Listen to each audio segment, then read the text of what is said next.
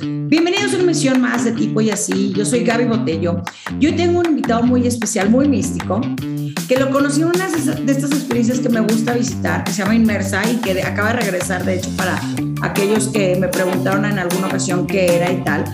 Eh, una experiencia inmersiva padrísima en la cual eh, poco a poco ibas como entrando en diferentes este, etapas, un caminito, te iban explicando ciertas cosas y había varios personajes dentro de esta experiencia y uno de ellos es de Fánico, que a mí me sorprendió lo que me dijo por cuando me dijo qué año eres, qué signo y tal, y me sacó toda mi historia y mi vida y demás. Y dije, ah, caray, ¿de dónde me conoce este hombre? Pero bueno, bienvenido, Fánico, ¿cómo estás? Hola, ¿qué tal? Buenos días, muchas gracias por la invitación.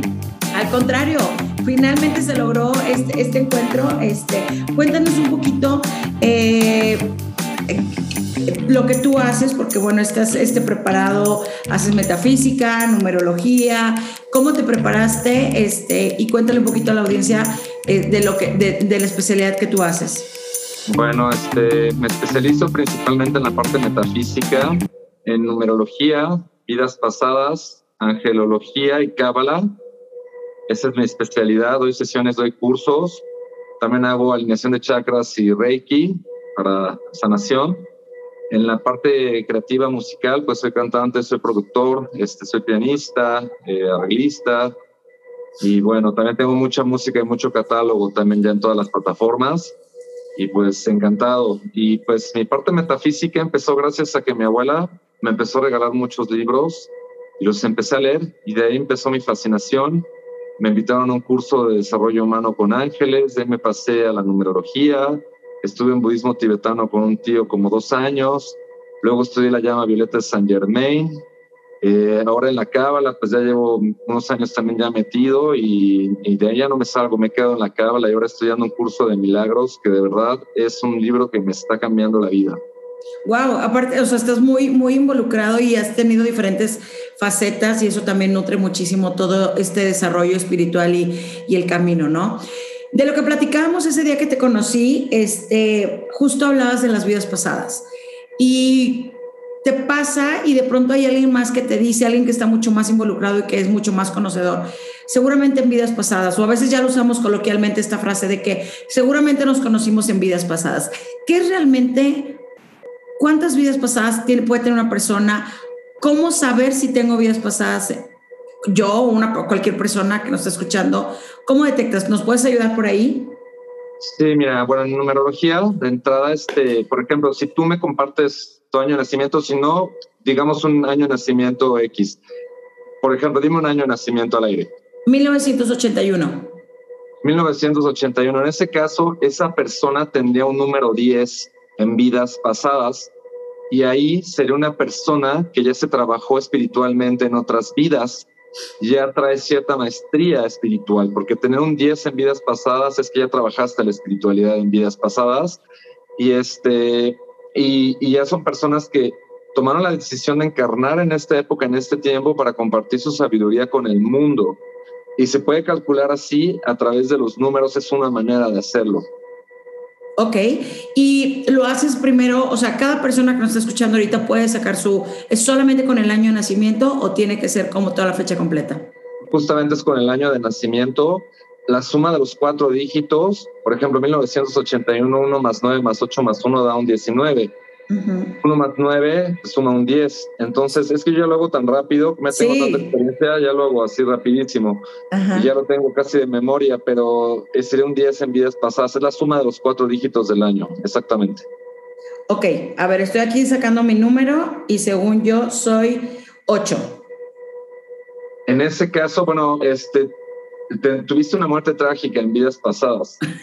Empezamos mal, ok. Sí, tuviste una muerte trágica y tienes tendencia a la melancolía. Esa es una persona con tendencia a la melancolía. La muerte trágica pudo haber sido un accidente o una enfermedad, no sé, algo pudo haber pasado en otras vidas. Habría que ver a fondo porque también se tiene que preguntar la energía. Si hay una sesión a profundidad, le vas preguntando al péndulo, a la energía, y vas tejiendo todo también. Y este, y bueno, ahí tuviste una muerte trágica y tienes tendencia a la melancolía. También eres una sanadora y curandera de talento. Tú tienes ya el don de la sanación y ya desarrollaste el don de la curación y la sanación, pero es muy importante que primero te sanes a ti misma antes de sanar a los demás. Que sanes con el poder de la intención, con el poder del corazón. Entre más pura es tu intención, más poderosa es tu sanación. Ahí tiene que ser el corazón el que manda. Y también si aprendes técnicas, por ejemplo, como Theta Healing, o aprendes Reiki, o aprendes herbolaria, también puedes sanar con hierbas. Ese es un gran don de sanar ahora y curar con las hierbas. Te recomendaría que estudiaras herbolaria, o Reiki, o Theta Healing. Ok, ahora, ya me imagino ahorita alguien que nos está escuchando está sacando sus números. Podemos, o sea, cada número tiene un, un, significado. O sea, por ejemplo, alguien que, que su, su año de nacimiento le dé el resultado un 1. O sea, ¿cómo lo, cómo, lo puede, ¿cómo lo pueden desarrollar o va a ser algo mucho más este, personalizado una, una consulta? Sí, bueno, te puedo decir rápidamente en, el número de vidas pasadas, que es cada número. Por ejemplo, las personas que tienen un 2 en vidas pasadas son personas que su mamá fue su misma mamá en una vida pasada y la vienen repitiendo ya había sido su madre, su madre y otra vez están con su mamá. Personas que tengan el 2 en vidas pasadas. Personas que tengan el 3 en vidas pasadas son personas que son descendientes de la Hermandad de la Luz, como la película de Avatar. Vienen evolucionando con muchas almas de luz y son parte de la camada de las almas de luz, las personas que tengan el 3 en vidas pasadas. Personas que tengan el 4 en vidas pasadas son personas que tuvieron mucho dinero en vidas pasadas pero obviamente también tienen que trascender sus miedos. Por otro lado, personas que tienen el 5 en vidas pasadas son personas que echaban mucha fiesta en vidas pasadas y esta vida ya les corresponde estar tranquilos porque ya la enfiestaron duro y ya les corresponde la paz y la tranquilidad.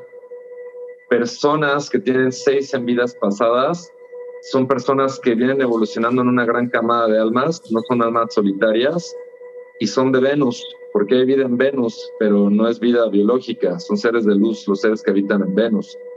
Y este, vienen de Venus y vienen evolucionando con muchas este, almas. Un siete en vidas pasadas es que fue bruja o chamán en vidas pasadas y desarrolló dones psíquicos, de clarividencia, mediunidad, desarrolló algo chamánico, digamos. El ocho en vidas pasadas, tu caso, pero también si tienes siete en regalo divino, es que hubo una muerte trágica, de tenerse la melancolía y son sanadores de talento. Pero es importante que primero se sanen a sí mismos antes de sanar a los demás. Un 9, por ejemplo, en vidas pasadas, es una persona que fue altruista, una persona que ayudó en vidas pasadas y es una persona que también resuena con la esencia crística, con el Cristo interior. O sea, tuvo algo que ver con la esencia y la conciencia crística. Una persona como el ejemplo que pusimos al principio del programa, que es un 10, es una persona que ya tiene trabajo espiritual, logró trabajar la espiritualidad a muy buen nivel y tomó la decisión de encarnar para compartir su sabiduría en esta vida. Una persona que tiene 11 vidas pasadas como Walt Disney, por ejemplo, Walt Disney era de las playas extraterrestres como la película de Avatar. Disney pues tenía 11 vidas pasadas, eso significa que era un gurú, él ya había desarrollado también espiritualidad y el gurú viene a disipar la oscuridad. Es como un faro de luz que ayuda a los barcos perdidos a regresar a la costa. Es lo mismo también este, en este caso un gurú que disipa la oscuridad ya fue gurú el 11 en vidas pasadas y es pleiadiano o extraterrestre como un avatar. Y el número 22 en vidas pasadas es que esa persona es ángel. Y los ángeles son seres muy elevados que tienen que tener los pies en la tierra y el espíritu en las alturas y no deben de desperdiciar su genio en pequeñeces. Pero el asunto con el ángel es que existen tres tipos de ángeles.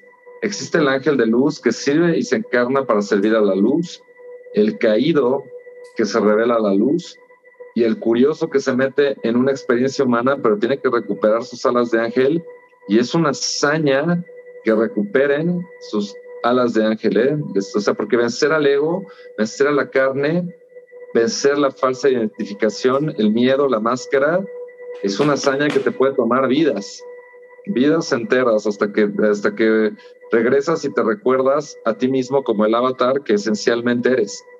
Pero mientras tengas como esa amnesia espiritual y el ego eclipse al ser, al alma, el alma no puede florecer, es como una botella eh, y tiene el corcho, y si el corcho está ahí y no quitas el corcho, no puedes destapar la sabiduría. Es algo así, ¿sabes? O como la alcachofa, el corazón de la alcachofa ya está ahí, pero si no le quitas las ramitas, las hojitas, hojita por hojita por hojita hasta llegar al corazón, es lo mismo. Nosotros ya somos almas universales, somos seres eh, muy poderosos que no nos recordamos a nosotros mismos como lo que somos, pero tenemos que recordar a nuestro ser espiritual, a nuestra alma, a nuestro avatar. Y el ego justamente tiene la función de que no te reconozcas a ti mismo y es la máscara, es la falsa identificación y es lo que no quiere que nos recordemos a nosotros mismos como lo que somos. Te quería preguntar, ahora, ya, o sea, ya teniendo este listado de, de, los números, primero mencionaste del 1 al 11, el 11 es número mágico, el 22 también. Este, el 10. El 10, perdón, ajá. Entonces, ya cada uno de los que nos están escuchando está tomando nota y con quién se siente identificado de acuerdo a su número y qué es lo que tiene que trabajar. ¿Cuántas vidas, o sea, cuando se refiere a la gente, es de vidas pasadas, cuántas vidas podemos tener previa a esta que es, en la que estamos hoy día? O sea, por ejemplo, ¿cuántas veces puedes A mí una vidente, que es una máster, me dijo que yo ya había tenido, esta era mi setenteava vida humana en este plano y que mi primera vida fue en la Atlántida, y sí lo creo, porque pues de hecho también me hice como unas regresiones, a mí me salió la Atlántida, y me dijo que desde esa vida yo ya era músico, que era pianista, que ya era creativo, y que estuve muy metido siempre en las artes, y ella dice que la mayoría de mis vidas es una persona alta, entonces e, ella dice que es mi setenteada vida humana encarnado en este plano, pero por ejemplo la numerología, a través de la fecha de nacimiento, puedes ver la edad del alma de una persona. En la numerología se puede ver qué edad tiene el alma de esa persona. Te digo un número, o sea, completo, no necesitarías la fecha y el, y el mes y todo, ¿no? A ver, te, doy una fecha este, de alguien cercano a mí. 16 de enero de 1981. 37 mil años tendría esa persona. 37 mil años. Sí, 37 mil años. Sí, de hecho es una persona que este, tiene que practicar la paciencia. Si es hombre sería Poseidón, el dios de los mares, o si es mujer sería Catel, adulta. Depende, es que si es hombre o mujer cambia el arquetipo, ¿no? Y, si fuera hombre sería Apolo, el estratega, el dios de la guerra, talento empresarial, mental analítico. Y este, si fuera mujer sería Atenea, la hija consentida del padre también sería esta persona, este, bueno, tú sería, esa persona sería regalo divino tuyo. Ok. O sea que su influencia es positiva en tu vida. Sí. Sería tu regalo divino. Y esta persona, de alguna manera, pues resuena con la esencia crística en su regalo divino por el 9. En vidas pasadas tiene el 10, pero tiene misión de vida 10. Trabajó la espiritualidad, pero no logró la maestría. O sea, esta vida le corresponde lograr la maestría para ya titularse con honores en su vida y en su trabajo interior. Y su misión de vida sería ayudarle a las personas a elevarse espiritualmente. Y sería importante que lo logre y lo haga. Es una persona muy profunda también, con mucha profundidad. Y si ayuda a las personas a elevarse espiritualmente, sube a la esfera 33, que es el amor universal. Y es muy importante que lo hagan, porque si lo hace, el universo lo premia. Esto es como serpientes y escaleras. Una o sea, causa y efecto todo el tiempo, la ley del karma. Una cosa de causa y efecto negativa que te genera hasta hace bajar, como las serpientes. Estar muy neutro, sin mover gran cosa, pues vas avanzando muy poquito. Y si haces algo grande, subes, como serpientes y escaleras. Claro, claro. Es súper interesante lo que estás mencionando y me imagino que ahorita la gente que nos está escuchando está volándole la cabeza. Y o sea, conforme hablas, vas tocando otros temas de una maestría. Sí, la maestría espiritual. Espiritual, perdón. Sí, una maestría este, espiritual. De hecho, pues esta persona, si se aplica, si se pone a hacer su trabajo, su tarea espiritual, lo logra esta vida, ¿eh? O sea, sí puede, si se lo, si se lo propone. Tiene que proponérselo, tiene que tener la voluntad, tiene que dedicarle. Gota a gota se llena el recipiente, ladrillo a ladrillo se construye el castillo Pequeños pasos son grandes pasos, pero siempre hay que dar aunque sean pequeños pasos. ¿Qué significa esta maestría? O sea, ¿cómo, cómo te das cuenta de que ya enfocaste, ya, te, ya encontraste qué es lo que tienes que trabajar en ti, qué es lo que tienes que evolucionar, pero ¿cómo, llegas a esta maestría? O sea, ¿hasta qué nivel de conciencia? Porque a lo mejor te estamos hablando muy a nivel superficial, pero podemos ir un poquito más adentro si nos puedes explicar y que no se quede tan como tan vago por ahí. O sea, ¿cómo, qué, es, ¿qué son estas como pruebas que tienes que ir superando? Mira, te tienes que superar a ti mismo, a tu propia sombra. Es como la película de Matrix, es el duelo del Mr. Smith con Neo, el duelo del ego con el alma. Entonces, aquí a quien tienes que superar es a ti. Es como la analogía de la Biblia que David vence a Goliat, todos creen que venció un gigante con la piedra, no. Y todo viene en analogías en códigos. Es David venció a su propio ego y la piedra también es la fe, ¿sabes? Entonces todo viene en códigos y analogías. Entonces, aquí a quien tienes que vencer es a ti mismo. No tienes que, no tiene nada que ver con el mundo de afuera, eres tú contigo. Entonces, aquí hay que ser conscientes del que el que se enoja, el que se deprime, el que juzga, el que envidia, el que critica, el que es egoísta, es el ego, es la falsa máscara, la falsa identificación. Y al que hay que trascender aquí es a tu propia sombra.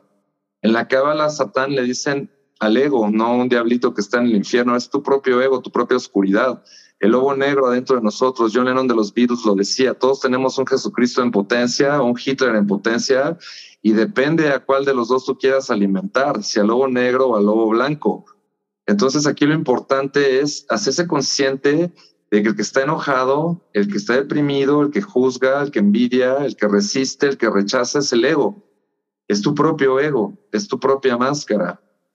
Entonces, a, a medida que lo observas, es como estar en el cine, ¿no? Estás en el cine y si te crees muy real la proyección del cine vas a llorar o te va a dar miedo, lo que sea, o te vas a emocionar, pero si estás consciente que es una proyección nada más desde el proyector, deja de tener la misma significancia, es un truco de magia. Entonces el ego constantemente te está jugando trucos de magia y tú te los crees muy reales, pero son meras proyecciones en tu mente.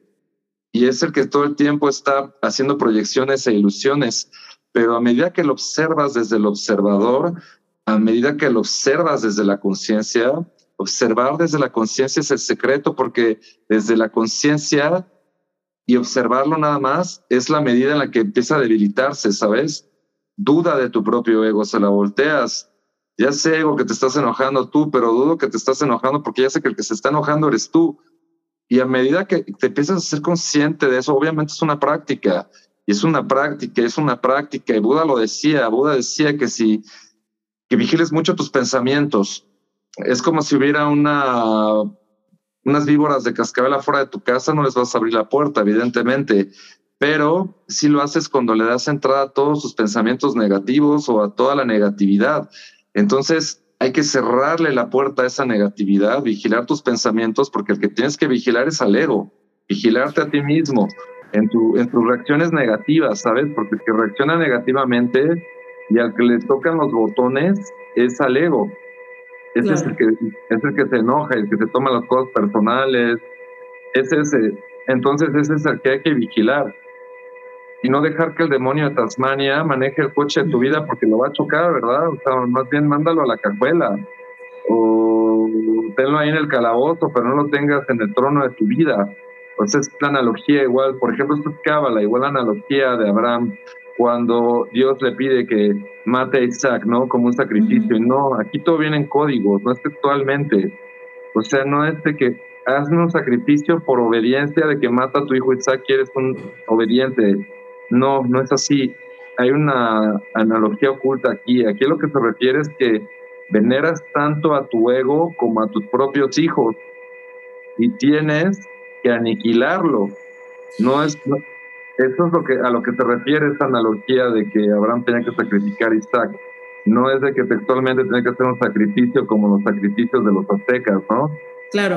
Sino veneras tanto a tu propio ego como a tu hijo que tienes que sacrificarlo. Y este es un trabajo personal. Yo te puedo dar todas las herramientas con un curso de cábala o lo que sea.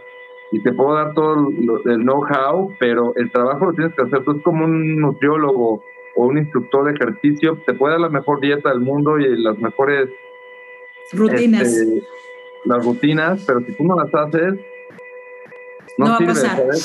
Sí, escuchando ahora lo que mencionas y cómo lo estás planteando, y aterrizándolo un poquito más a, la audiencia que nos escucha, es esta conciencia, o sea, estar conscientes de, de, cómo reaccionamos, de cómo llevamos nuestra vida. Puede sonar muy profundo y hasta desconocido todo lo que mencionabas en, en, un momento de las vidas pasadas, muy místico y demás, pero realmente lo que mencionabas, o sea, el, el, ego es esta vocecita que te habla y que te dice, estás haciendo mal las cosas y te está llevando hacia el lado negativo y no hacia tu lado positivo. Y si tú le permites entrar, va a estar ahí, en tu cabeza, en tus emociones y en tu día a día constantemente. O sea, es el trabajo personal y sí creo que para ese tipo de, de, de, cambios que queremos en nuestra vida son Mm, sumamente personales. O sea, por más que leas, busques y tal, si tú no haces lo que acabas de mencionar, si tú no haces ese cambio, no va a suceder. No va a suceder. Y ahora también, siendo muy francos, este, pues, somos humanos y de pronto llega un punto que es, es complejo mantener esa conciencia y ese, y ese nivel de decir todo va a estar bien, voy por este camino o voy por este otro. O sea, eso también es complejo, ¿no? Y es un trabajo constante de, de Sí, es un trabajo todos los días. Si pueden meditar, yo les recomiendo que hay cantidades de meditaciones guiadas en YouTube. Pones meditación guiada, nada más te pones unos audífonos, te acuestas, cierras los ojos, 10, 15 minutos diarios y vas a ver qué rico, tu mente se va a despejar, vas a estar más claro.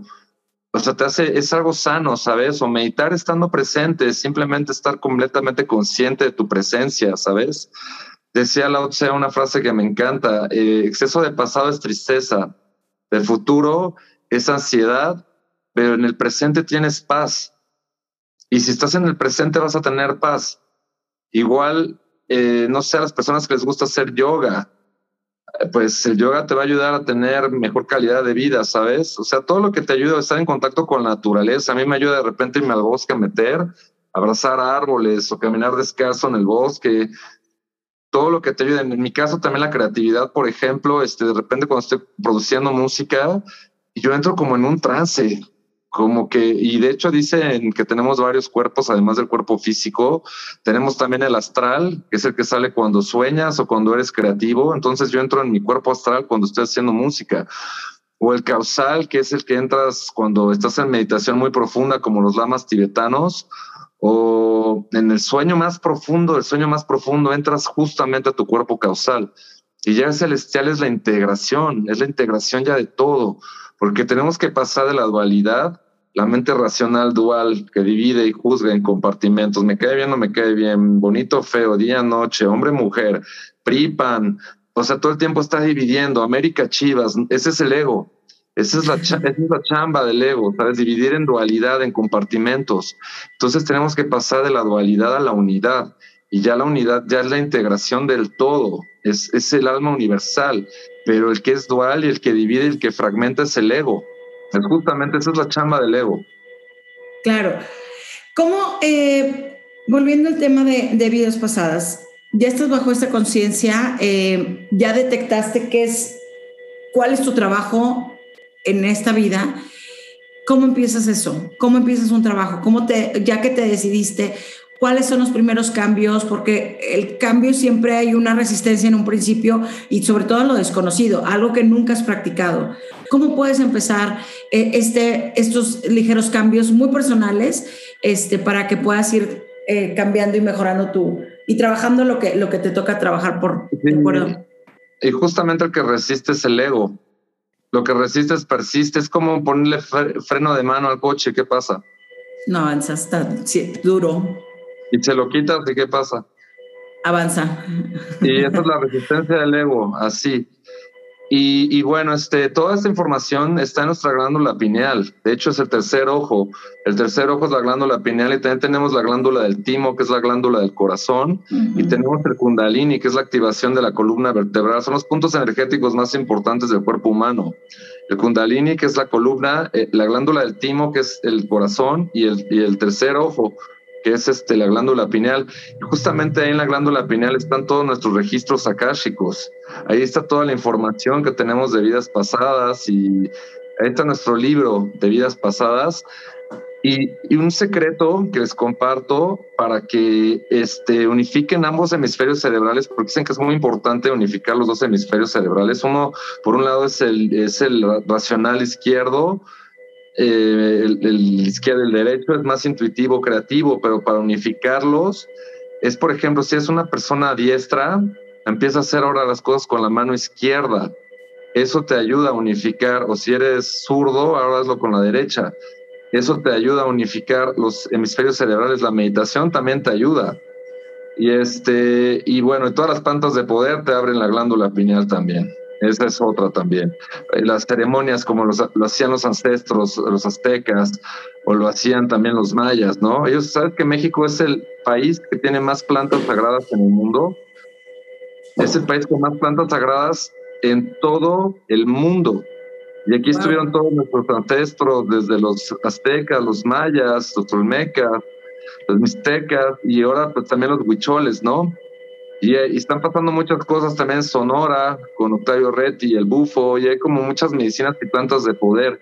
Entonces, México es un país muy importante en eso. Stefánico, está bien interesante todo lo que estamos platicando y sobre todo cómo volvernos a abrir y tener esta apertura de autoconocimiento, de darnos un momento para nosotros, de trabajar en nosotros todos los días. Pero seguramente muchas personas ahorita que nos están escuchando les despertarán muchísima curiosidad. ¿Cómo te pueden localizar? ¿Qué tipo de, de, de, cursos tú les puedes dar? ¿Cómo los puedes introducir tú mucho más y en alguna consulta mucho más personalizada? Pues estoy en todas las redes sociales, así como Defánico, D-E-F-A-N-I-C-O, y este, por lo general me escriben mucho en Instagram y yo lo reviso todos los días. Algunos me escriben en Facebook, varía. Y, este, y ahí les contesto. Y hay sesiones, como comentaba, de numerología, ángeles, vidas pasadas, este, de alineación de chakras, reiki, etcétera. Tengo varias sesiones y también doy cursos de numerología, cábala para principiantes, cábala avanzada y ángeles con desarrollo humano. Y hay personas que han tomado todos los cursos y en verdad son una joya. Les dejo ahí una cantidad de información y además ya súper digerida y súper masticada. Trato de ser lo más simple y concreto y a lo que van las cosas. Y también les recomiendo mucho que escuchen la música, porque la música también es de excelente calidad. Hay en muchos géneros, soy un artista bastante versátil, es música del corazón, es música auténtica. Hay desde música medicina hasta indie rock, electrónica en varios géneros y subgéneros. Hay hago fusiones, combino varias cosas. Entonces es bien interesante también el catálogo musical. Y los videos, también hay unos videos bien bonitos ahí en YouTube. Perfecto, pues para estar pendiente. Sí, hay centros espirituales interesantes. Bueno, aquí en Ciudad de México, Tao, Santuario en lo personal me gusta mucho. Y está también el, este, el, doctor Alfonso Ricard, que es un gran acupunturista, es un maestrazo también. Y van muchas personas a meditar ahí. O sea, hay, hay varios lugares, ya se está abriendo mucho la espiritualidad, ¿eh? ya está abriendo bastante centros de yoga o centros de meditación o donde dan cursos, sesiones, ya, ya es una nueva era también. Esta es, una nueva era.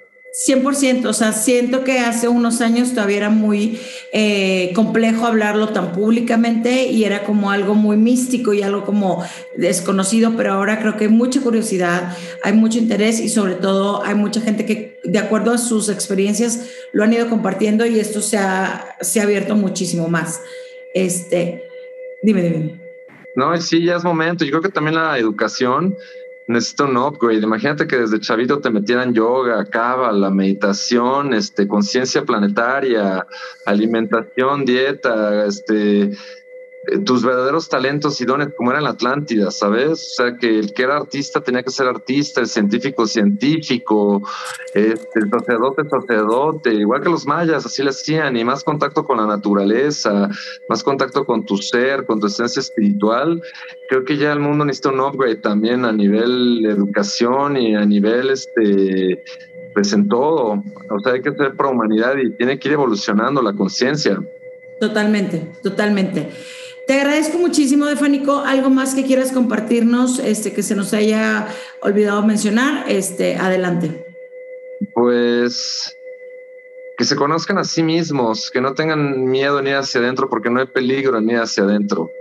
Y el tesoro está en tu ser, está en tu corazón, está en tu alma. El verdadero tesoro, como decía Jesús, buscar el reino de Dios que está dentro de ti y toda su justicia y lo demás os será dado por añadidura.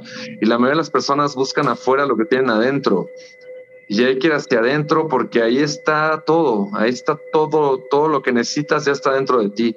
Entonces explórate, búscate. Hay un cuento que me encanta que se los regalo, que es un cuento de una aldea de pozos que son pozos diferentes, hay pozos de madera, de arcilla, de porcelana, de metal, y los pozos se empiezan a atragantar de cosas, ¿no? Unos se atragantan de tapetes, otros de relojes, otros de lámparas. Y se atragantan de cosas y se atragantan y se atragantan, hasta que un día un pozo decide ya no atragantarse de cosas y decide empezar a sacarlo todo y lo saca y lo saca y lo saca y decide empezar a excavar en sí mismo y excava y excava y excava y excava y excava y excava y excava y excava hasta que llega un río subterráneo.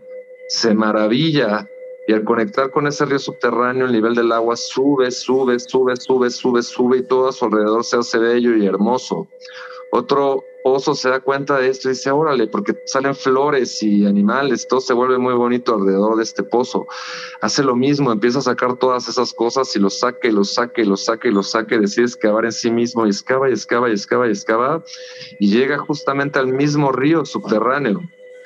Y la misma situación, sube el nivel del agua y sube sube sube sube hasta que sale a la superficie y todo a su alrededor se hace bellísimo.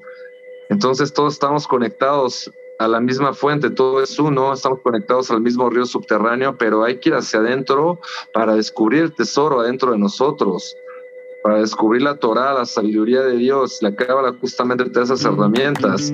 Y una vez que te vas descubriendo, va, a florecer tu verdadero ser, tu verdadera esencia, el ser de luz, y ahí todas las bendiciones del universo van a ser derramadas por añadidura, como decía Jesús.